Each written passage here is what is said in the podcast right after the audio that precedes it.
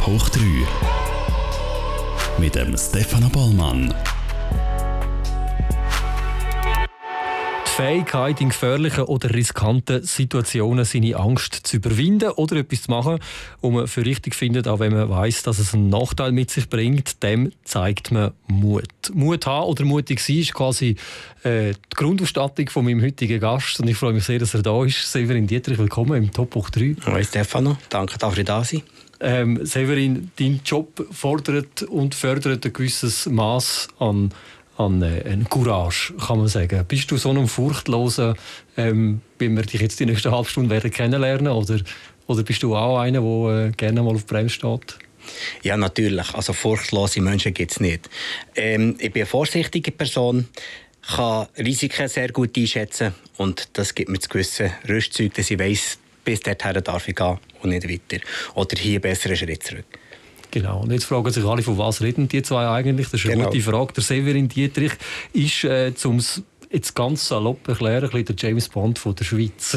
oh, okay. Würde ich dementieren, ähm, ähm, der Polizist mit einem breiten Know-how. Ich würde sagen, der Polizist, der einfach ganz viel, viel kann. Und ähm, was da alles dazugehört, werden wir jetzt die nächsten 28 Minuten ein bisschen erleben. Ähm, du hast es jetzt eigentlich schon, schon gesagt, angefangen hat alles als stinknormaler Polizist. Genau. Ähm, jetzt bis daher, da, heute, wo wir jetzt sind, hat sich dein Rucksack aber mit sehr viel Know-how, wie du es gesagt hast, äh, schon gefüllt. Äh, Thema Menschenhandel, Spezialeinsätze, wo du nicht nur dabei bist, sondern auch geleitet hast. Äh, Personenschutz, Betriebssicherheit, Spionage, das finde ich sehr spannend. Ähm, eben, ein unglaublicher Erfahrungsrucksack. Aber äh, was ist das, was dich antreibt? Gerechtigkeit.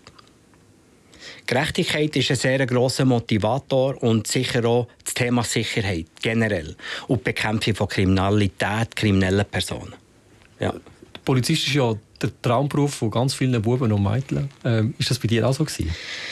Äh, das kann ich so pauschal gar nicht beantworten. Für mich ich wollte einfach Polizist werden. Für mich war das nicht ein Traumberuf. Ich wollte einfach Polizist werden. Ich kann dir nicht mal erklären, wieso ich habe einfach mein Leben so in den jungen Jahren darauf ausgerichtet, dass das irgendwie klappt mit der Polizeischule. Und äh, bin dann auch näher dazugekommen und habe meine Karriere gestartet bei der Gendarmerie im Kanton Fribourg. Ja.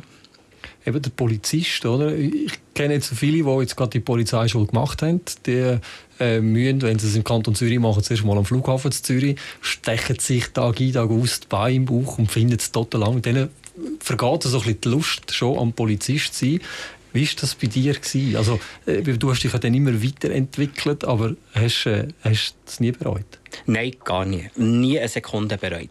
Es hat natürlich seinen Preis, der Beruf, das ist ganz klar. Was bei uns spannend war, wie gesagt, ja, bei der Gendarmerie vom Kanton Fribourg arbeiten. Die Polizeischule dort hat uns vorbereitet als Erstintervenant. Also das heisst, wir haben alles gemacht.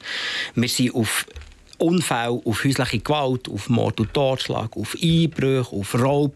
Jedes Thema sind wir mal als allererstes auf Platz. Und pro Tag zwei, drei sättige Interventionen, Einsätze. Mir ist es gar nie langweilig geworden in dieser Zeit. Und das hat sich dann weiterentwickelt in andere Spezialgebiete. Also nie bereut, die Albträume die könnt ihr streichen aus dem Leben, das ist klar, die braucht niemand. Aber die Freude an der Sache und Wissen, man hat etwas Gutes können machen und Leuten helfen, das ist sehr befriedigend. Albträume? Also ja. Von Einsätzen, die du hast, ja. Sachen, die du gesehen hast? Ja. ja. Hat sich dort das heute ein entwickelt? Heute gibt es ja Care-Teams und so, die. Ja, das hat sich sicher entwickelt. Das ist ja so, schon zu meiner Zeit, eben, wo vor fast 20 Jahren ist es her, als ich Polizeischule gemacht habe, hat es auch schon Polizeipsychologinnen und Psychologen gegeben, wo man reden konnte. Das ist ganz klar. Wichtig ist er aber für mich, und meine Kollegen damals sind das Team. Man ist gemeinsam durch die Interventionen, durch die Ereignisse und hat sich eigentlich gegenseitig so ein bisschen, ja, betreut. Das ist für mich sehr wichtig. Es hat aber Sachen und Situationen gegeben, die nicht so spurlos einem vorbeigegangen sind. Ich habe, ich behaupte, mehrere posttraumatische Stresssyndrom. Ich hatte jahrelang sehr starke Albträume von Situationen, Ereignissen. Noch heute holen wir die zum Teil ein. Aber ich glaube, das gehört bei diesem Beruf einfach dazu. Und das ist bei Feuerwehrleuten, Ambulanzpersonen, Ärzten etc. oder anderen Personen, die etwas Traumatisches erleben, ja genau gleich.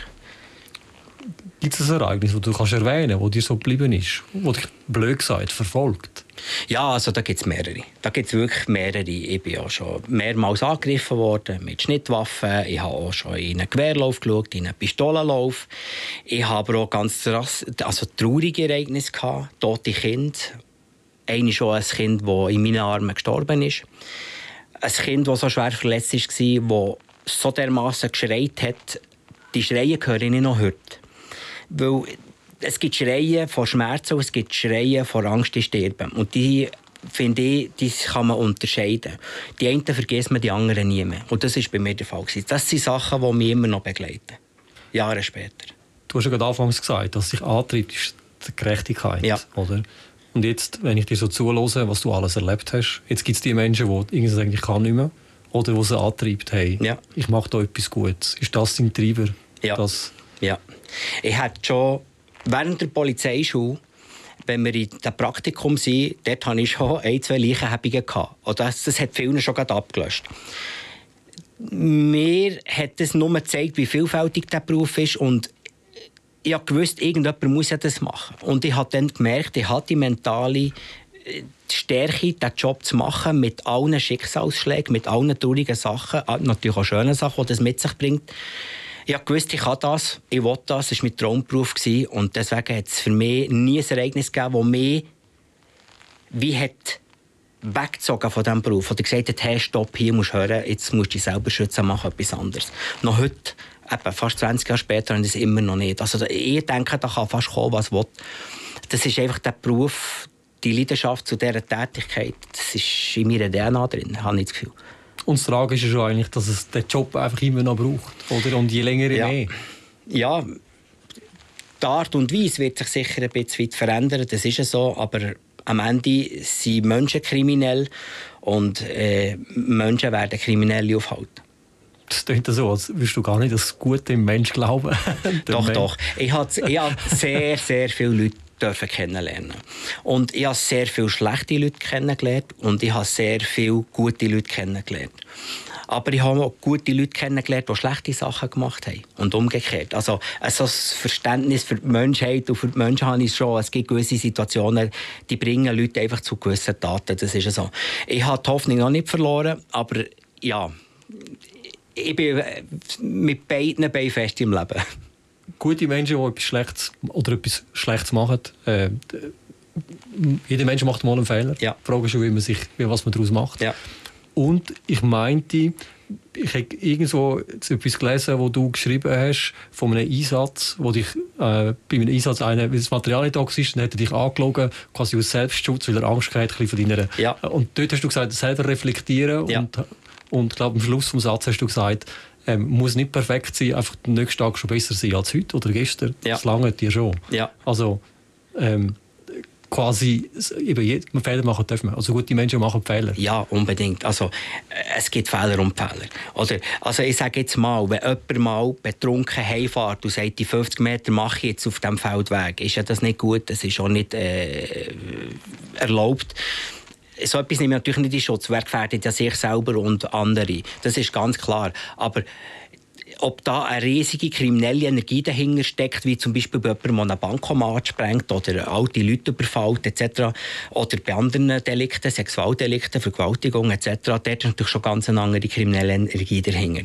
Und dort bin ich natürlich auch nicht der, der sagt, ja, das ist halt menschlich, das kann passieren. Also da die, die differenziere ich dann schon, die zwei Sorten von Typen. Aber dort finde ich es auch schwierig, von guten Menschen zu reden, die Fehler machen. Oder? Richtig. Richtig. Eben, es gibt oder manchmal gibt es einfach Situationen, in die rutscht man einfach rein. Ich tue da hier nie irgendjemanden in Schutz nehmen, überhaupt nicht, oder? Aber es gibt einfach Situationen, ich habe, wo Leute reingerutscht sind, die das auch bereut haben. Ich habe ganz viele Personen befragt, Einvernahmen gemacht, wo ich den Delikt gesehen habe und nicht den Täter und dann so mit einem gewissen Vorurteil drin bin und dann die Einvernahme gemacht habe und dann gemerkt habe, ja Moment, okay, der ist effektiv dort reingerutscht oder dort rein forciert worden. Und das geht so. Deswegen ist es einfach wichtig, zuerst mal hören und schauen, bevor man schon mit vorgefestigten Urteilen nicht mehr reingeht. Das finde ich einen guten Vorsatz. Und jeder Mensch, der einen Scheiß macht, macht das ja nicht einfach so, sondern irgendetwas war vorher mal gewesen, also man muss den, den Weg anschauen. Ein gutes Beispiel ist, ich hatte eine, eine junge Dame, gehabt, die hat in einem Altersheim gestohlen. Die hat die alten Leute, die dort gelebt haben, bestohlen, Schmuck und Bargeld. Es ist mir gelungen, die Täterin zu identifizieren und habe sie befragt. Und was rausgekommen ist, sie ist erpresst worden, das zu machen. Von einem anderen. Wo die Person bedroht hat, intime Videos und Bilder zu veröffentlichen. Und das war der Motivator, dass sie eben ihm quasi wie Schwiegegeld gezahlt hat in Form von Goldschmuck und Bargeld. Eine böse Person, keine böse Person, das habe ich äh, selber so für mich nicht analysiert. Ich hatte zuerst eine Täterin, die aber dann gleichzeitig Opfer war. Und es hat einfach immer verschiedene Blickwinkel. Und man muss die reinnehmen. Jetzt bist ja du Polizist und du vertrittst ja das Gesetz, zumindest wo du noch wirklich Polizist ja. bist. Heute bist ja du selbstständig äh, und, und bildest andere Menschen aus, ja. sensibel darauf zu werden, ja. dass sie, sie schon gar nicht erst in so Situationen reinkommen, ja. jetzt wie das Beispiel, das du jetzt genannt hast und so. Menschenkenntnis ist da sehr gefragt, aber eben, du bist, in erster Linie bist du mit Herz und Blut Polizist und es ist wie so, du, also du urteilst nicht, aber du kannst ja nur beurteilen, was jetzt der Mensch jetzt gerade gemacht hat. Ja. Oder der Weg dorthin, wenn sie einen Scheiß macht, etwas Illegales macht, ist ja zwar ein bisschen egal, oder? Ja, sagen wir es mal so, für die Staatsanwältin und Staatsanwälte und die Richter, die die Person verurteilen, da spielt natürlich das Ganze eine Rolle. Für mich, als, als ich als Polizist tätig war, hat für mich nur die Tat, der Tatbestand zählt, die saubere Aufnahme, die Sicherung der Beweismittel und nach Zuführung zu der Justiz. Das ist ganz klar gewesen. Dann musste ich mich aber schon wieder müssen neu orientieren, denn der Fall war erledigt und ich im nächsten Fall müssen widmen. Also ich habe mich gar nicht lang und gross und intensiv mit diesen Personen können auseinandersetzen Das sollte man nicht, weil wenn ich mich zu intensiv mit denen auseinandersetze, nehme ich einen Teil von denen immer auf meine Schultern. Und das kann man nicht. Man muss, egal was es ist, ob es eine Leichenhebung ist oder irgendein anderer Schicksalsschlag, egal was, das muss man einfach so schnell wie möglich verarbeiten und weitergehen, weil sonst macht es einem kaputt. Das ist so.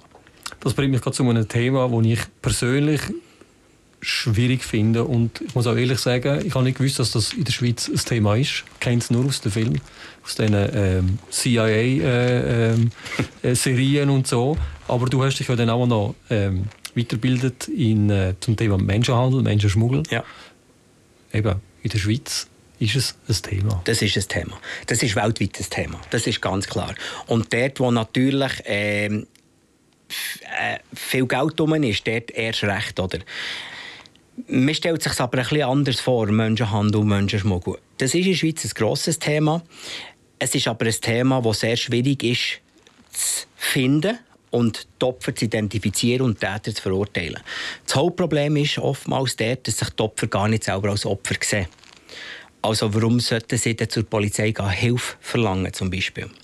Und das erschwert uns das Ganze. Ich hatte einen Fall von einer Person, das ist ähm, eine chinesische chinesischer Staatsbürger, der in einem Restaurant gearbeitet hat, für 400 Franken pro Monat und das für so 60 Stunden Woche.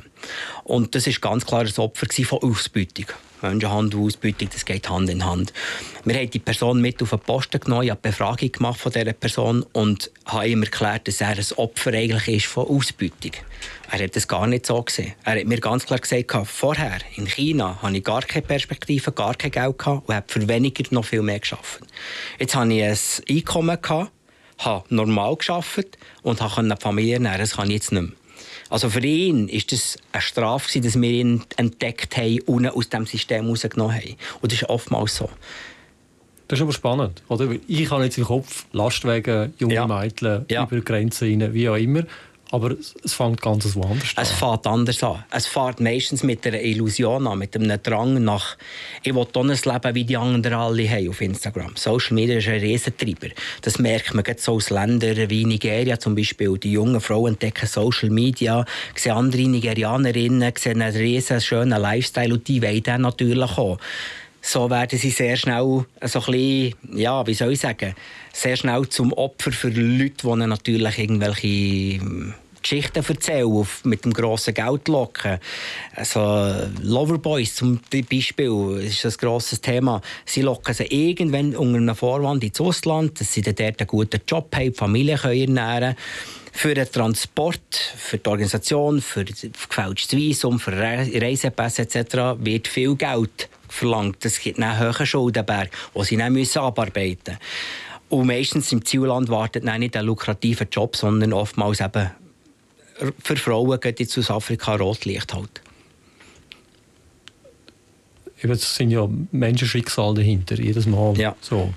Und jetzt hast du vorhin die Geschichte erzählt äh, von dem Mann, wo, wo die Welt nicht mehr verstanden hat. Warum ja. sollte jetzt das, so bin ich jetzt plötzlich äh, ein, ein Opfer. Ähm, Gibt es aber auch die, die dankbaren Momente, wo Menschen wirklich sagen, danke, dass dass er mich quasi aus da rausgeholt hat oder das gefunden hat? Oder? Gibt es sicher auch. Das ist so. Das gibt es auch. Das ist auch das, was ja letztendlich auch Freude macht. Wenn man jemandem hat wirklich helfen konnte, wenn man jemanden aus solchen Fängen retten und dem eine neue Perspektive geben Das heisst, die Person bekommt zum Beispiel eine Aufenthaltsbewilligung, Bedenkzeit und dann kommt sie mal in eine geschützte Institution, wo man die Person begleitet, psychisch, physisch, finanziell und nachher dieser Person vielleicht auch wieder auf die Beine hilft. Oder?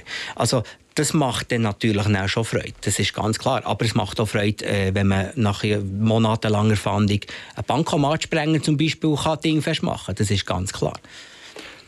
Ein weiter spannendes Thema finde ich ja die verdeckten Ermittlungen, wo, wo, wo du auch machst oder gemacht hast. Ähm, von was reden wir da? Und wie muss man sich das vorstellen? Wie läuft ein Mensch wie du mit dem ganzen Wissen und diesen Ausbildungen durchs Leben? Siehst du jedem Ecke irgendetwas? Oder wie, ja? ja, also ich habe verdeckte Fahndungen gemacht, verdeckte Fahndungen geleitet, selber gemacht. Ähm, verdeckte Fahndungen, verdeckte Mittel, das muss man separieren. Das ist aber jetzt ein bisschen zu den Rahmen sprengen. Ähm, ich habe mehrheitlich Einsätze geleitet. Also das heisst, ich habe eine Person an vorderster Front, die verdeckt gearbeitet hat, die Informationen erhoben hat. Und das ist spannend, was ich so gemacht habe. Zum anderen Punkt, ich gehe natürlich wach durchs Leben. Also ich gehe sehr wach, überwach schon fast durchs Leben. Es ist nicht so, dass ich jeden Ecke einen Verbrecher sehe, ganz klar nicht, aber wenn es einen hätte, sehe ich ihn. Und ich sehe natürlich viele Sachen, die ich weiss, das läuft jetzt sicher auf einen, auf einen Straftatbestand her, zum Beispiel ältere Leute, die angesprochen werden von sogenannten mittellosen Personen, die äh, für behinderte Kinder und Medikamente Geld wollen, oftmals endet es einfach in einem Betrugsfall. Ich sehe so Sachen tagtäglich. Wenn ich in Bern am Bahnhof unterwegs bin, hat es unzählige solche Situationen. Aber man muss dort einfach irgendwann mal so ein bisschen abschalten. Oder? Also man kann nicht das Gefühl haben, man ist immer und jederzeit für alles zuständig. Also erkennst du quasi... Äh so Menschen schon einfach, wenn sie dort stehen? Oder müssen sie, haben die Eigenschaften? Oder ja, es ist... Gesichtsausdruck, äh, oder was ist es? Wie soll ich dir das sagen? Also ich überlege ja, nein, mir, ob ich mit dir nachher durch die Redaktion laufen Nein, also sagen wir es so. Ein gutes Beispiel ist das. Ich war mit einem jungen Polizist auf Patrouille. Gewesen. Und ich habe ihm gesagt, los, die nächste verdächtige Person oder Fahrzeug, sagst mir und die kontrollieren wir. Und alles, was er ausgelesen hat, war Fehlanzeige. Und ich habe die zwei, drei gezielt ausgelesen und dort war immer irgendetwas. Gewesen. Etwas hat nicht gestimmt. Es muss nicht grosse Sachen sein, aber die Personen sind ausgeschrieben im Fahndungssystem zu Bussen, zu Einvernahmen oder mit dem Fahrzeug hat etwas nicht gestimmt. Man entwickelt eine Sensorik, ein Gespür. Das ist natürlich Lebenserfahrung. Man ist den ganzen Tag um die Personen um und irgendwann erkennt man sie, wie sie laufen, wie sie reden. Speziell ist natürlich, wie sie schauen. Das ist das Entscheidende. Ladendiebe zum Beispiel oder die Leute, die Taschendiebe, die schauen ganz anders. Du gehst in einen Laden rein, suchst dein Parfüm, das du für einen Schatz kaufen willst, nimmst es, zahlst es und gehst. Und die schauen ganz anders. Die schauen nicht auf die Ware, sondern auf Personen, auf Situationen. Und die schauen sehr genau immer auf die Leute, wie sie schauen und wie sie ihr Umfeld beachten und beobachten.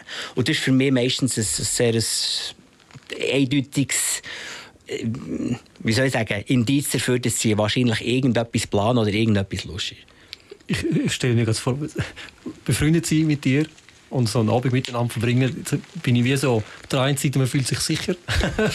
Wer weiß, Severin hat alles im Griff, der kennt Situationen frühzeitig und auf der anderen Seite gefunden so, er hat mich im Griff und weiß genau, was ich vorhabe und, und ja. Äh, oder ja, ja. das im Privat, weißt, ich denke, ja. das Umfeld, haben sie da schon gesagt, jetzt hör auf. Ja, also hör auf nicht, weil wenn ich aktiv werde im Privaten, dann hat es seine Gründe. Äh, auch gerade der Fall, den ich hatte, ähm, da bin ich noch bei der Polizei. Gewesen. Ich bin mit einem Kollegen privat unterwegs. Gewesen. Wir auf Luzern wollen, essen, in Ausgang. Und dann bin ich in Raste, ich weiß nicht mehr welcher. Und dann habe ich eine Person erkannt, die mir irgendwie suspekt ist vorgekommen. Und ich habe dann gewusst, irgendwie kenne ich die, etwas stimmt da nicht, das ist komisch. Und dann bin ich auf das Handy, auf mein Diensthandy und habe sofort den Link gemacht, dass sie Einbrecher waren, die gesucht wurden. Ich habe nachher dem Kollegen gesagt, oh, sorry, der Abend ist auch gelaufen, habe Capo Luzern angerufen. Wir haben nachher den Zugriff koordiniert. Ich bin denen gefolgt. Die Personen sind angehalten worden und das waren sogar Leute, die in meinen Zuständigkeitsbereich äh, gefallen sind. Das heisst, ich bin auf der Polizeipost in Luzern, habe dort den ersten administrativen Angriff gemacht, bin am nächsten Morgen, am Sonntag, auf der Polizeipost, man hat mir es übergebracht, dann habe ich die Einvernahme gemacht und die ganzen Abklärungen. Also, es kommt immer wieder vor, dass man mit mir unterwegs ist, dass plötzlich Unvorhergesehenes eintrifft. Aber jetzt bist du selbstständig ja. und du schulst andere Menschen, diese Sensibilität auch zu entwickeln. Ja, kann man, kann man sagen, ja. oder? Also, ja. damit sie geschützt sind vor Taschendieben, einfach damit wir die Sensorik schärfen und so. Genau. Ähm, ähm, wie ist es dazu gekommen? Ähm, ich habe schon, als ich noch bei der Polizei war, ist es mir immer wichtig, dass neben der Repression so auch die Prävention genug Platz hat. Also ja schon immer auf der Gemeinsverwaltung oder im Altersheim habe ich schon den alten Leuten in Uniform Tipps und Tricks mit auf den Weg gegeben. Ich habe immer das grosse Potenzial in der Prävention erkannt. Ich habe aber nicht in der Prävention geschafft, also ist es auch nicht mein Gesamtauftrag. Aber ich habe das nebenbei sehr oft gemacht, auch privat. Also, dass die Leute zu mir kamen, mich angesprochen, weil sie mich kennt haben, dass ich der Polizist war, habe Tipps und Tricks gegeben. Und ich habe dort eine sehr grosse Dankbarkeit fahren und vor allem einen sehr grossen Nutzen, einen sehr grossen Mehrwert. Es gibt nichts Besseres als eine aufgeklärte Zivilbevölkerung. Und ja, dort Potenzial gesehen und das natürlich nachher so ein bisschen ausgearbeitet. Und es ist dann so weit gekommen, dass ich irgendwann im 2018 die Anfrage bekommen habe, so ein bisschen für präventive Schulungen zu geben. Für eine Berufsgruppe, die manchmal schwierige Kunden hat. Und das habe ich gemacht und das hat mir sehr gut gefallen und ich habe eine riesige Dankbarkeit und einen riesen Mehrwert erfahren. Und das war echt so der Grundstein, dass sie gesagt haben, ja Moment, wir ich und meine Leute, wir haben so ein grosses, breites Know-how. Wir können so viel bewirken, das müssen wir anders aufgleisen. Und haben dann professionalisiert und haben nachher die, uns entschieden, quasi eben eine Institution zu gründen für Kriminalgewaltprävention. Und was ich spannend finde, ist, äh, das hast du mir im Vorgespräch gesagt, ähm, Cyberkriminalität. Ja. Also die Leute darauf sensibilisieren, passen auf mit euren Daten und ja. Fotos. Du hast auch gesagt, die Generation, die jetzt mit TikTok aufwächst, ja. weiß gar nicht, also da, die werden da in Hammer laufen, oder? Deepfake Thema. Das ist ein Riesenthema. Also ich bin kein Cyberspezialist. Ich habe zwei Spezialisten, die auf Cyber spezialisiert sind, die auch die nötige Erfahrung haben und die übernehmen auch diesen Teil, zum Beispiel bei Kunden oder wenn wir irgendwo einen Auftritt haben, Impulsreferat etc. Ich kenne mich natürlich mit diesem Phänomen gleich ein bisschen weit aus am Rand. Ich bin davon überzeugt, dass in den nächsten fünf Jahren eine Riesenwelle mit künstlicher Intelligenz auf uns zukommen, mit kriminellen Absichten. Und du hast es vorhin erwähnt, TikTok und die ganzen Daten, die wir von uns preisgeben, die Videoaufnahmen von uns, die Audiodateien, die scharfen Bilder von uns, die wir hier rausgeben, gestochen scharfe Bilder, so meine ich das, die werden von kriminellen Personen demnächst genützt gegen uns. Das ist ganz klar. Eben mit dieser ganzen Deepfake-Technologie, da kommt eine Riesenwelle auf uns zu. Und jetzt ist es wichtig, wirklich die Leute auf das zu sensibilisieren. Jetzt, nicht später, wirklich jetzt. Und das ist mir ein wichtiger Punkt bei uns in der Ausbildung, dass wir eben auch wenn wir ein gewisses Thema haben, wenn wir jetzt Falschgeld oder falsche schulen, eine Frage kommt, dass wir auf das eingehen und das dort halt einfach schnell platzieren. Oder? Dass die Leute wach sind aware. Das ist uns das Wichtigste. Allgemeine Awareness. Hast du das Gefühl, dass sich die Kriminalität, äh, die analoge, blöd gesagt, dass es immer mehr ins Digitale wird rutschen? Oder man hat ja kein Bargeld mehr dabei, also warum soll man bei dem Sportmoney klauen? Ähm, das sind so Sachen, äh, Deepfake, hast du gesagt, ja. Video und all dem Zeug. Hast du das Gefühl, man wird je länger je mehr eigentlich online zum Opfer? Sagen wir es mal so, der tun sich natürlich jetzt ganz neue Horizonte auf. Die physische Kriminalität, Aggression, die wird nicht zwingend abnehmen. Es wird jetzt einfach die digitale wird jetzt einfach zunehmen und erschwerend dazukommen. Also jetzt habe ich die ganzen Gefahren, die ich ausgesetzt bin, von morgen bis am Abend im privaten Umfeld, im Arbeitsalltag, überall dazwischen. Und dann bin ich daheim endlich in Sicherheit auf dem Sofa und jetzt geht es los, dass ich auf Tinder irgendeinen Liebesbetrüger kennenlerne. Jetzt geht es dort natürlich weiter. Früher ist man, wenn man daheim angekommen ist, ist man eigentlich fast in Sicherheit gewesen, bös gesagt. Jetzt geht es eben dort weiter. Oder jetzt kommen über Nacht irgendwelche LinkedIn-Anfragen, Business-Deals etc., spannende Persönlichkeiten auf dem Bild, super Werdegänge, aber es ist Betrug hinten dran. Jetzt ist man einfach exponierter durch das ganze digitale, erweiterte Spielfeld, das sich da sich auftut. Wir haben noch die letzten zwei Minuten und ja. ich will nur noch ganz kurz noch etwas anschneiden. Wir haben am Anfang, oder ich habe am Anfang über Mut und Zivilcourage ja. geredet. Und das, was du mit deinem Unternehmen machst, fördert ein bisschen, dass die Leute Mut haben oder Situationen können einschätzen können, damit die Zivilcourage äh, dann eben wieder äh, bei vielen überhaupt führen kommt. Oder? Ja. Ist ein bisschen verloren gegangen, würde ich jetzt mal ein bisschen behaupten. Ähm, du hast einen, Post geliked, äh, die Tage auf LinkedIn. Jeder und jede kann im Alltag Zivilcourage zeigen. Für das braucht es weder außergewöhnlichen Mut noch überdurchschnittliche Muskelkraft. Ja, das ist richtig. Was braucht es für Zivilcourage? Der Wille. Herzuschauen, herzuhören und zu handeln. Das ist wichtig der Wertewandel muss stattfinden. Ich helfe jetzt mit meinen Fähigkeiten. Ich erwarte von keiner Person, ich würde auch das keiner Person raten, zwischen zwei Streithänden oder eine andere gefährliche Situation, der zwischen gehen als Schiedsrichter oder Schlichter, ja, nicht, auf keinen Fall. Aber man kann mit seinen Fähigkeiten sagen, ich alarmiere, ich rufe die Polizei an, ich merke mir ein Signalement, das verwertbar ist, vielleicht kann ich diskret ein Foto oder ein Video machen für die Polizei aber ich kann sicher sagen, wo das passiert ist, wenn und wo die Täterschaft zum Beispiel hergeflüchtet ist. Das traue ich eigentlich allen Personen zu. Intervenieren selber würde ich davon abraten. Ausser man ist wirklich ein Profi geschult und hat wirklich Erfahrung, dass man die Situation richtig einschätzen kann. Aber herhören, heranschauen, handeln, ist für mich Zivilcourage. Also zusammenfassend kann man sagen, Augen auf für den Selbstschutz und zum anderen helfen. Richtig. Wunderbar. Severin, Dietrich, danke dir vielmals Merci für das dir, sehr spannende Gespräch.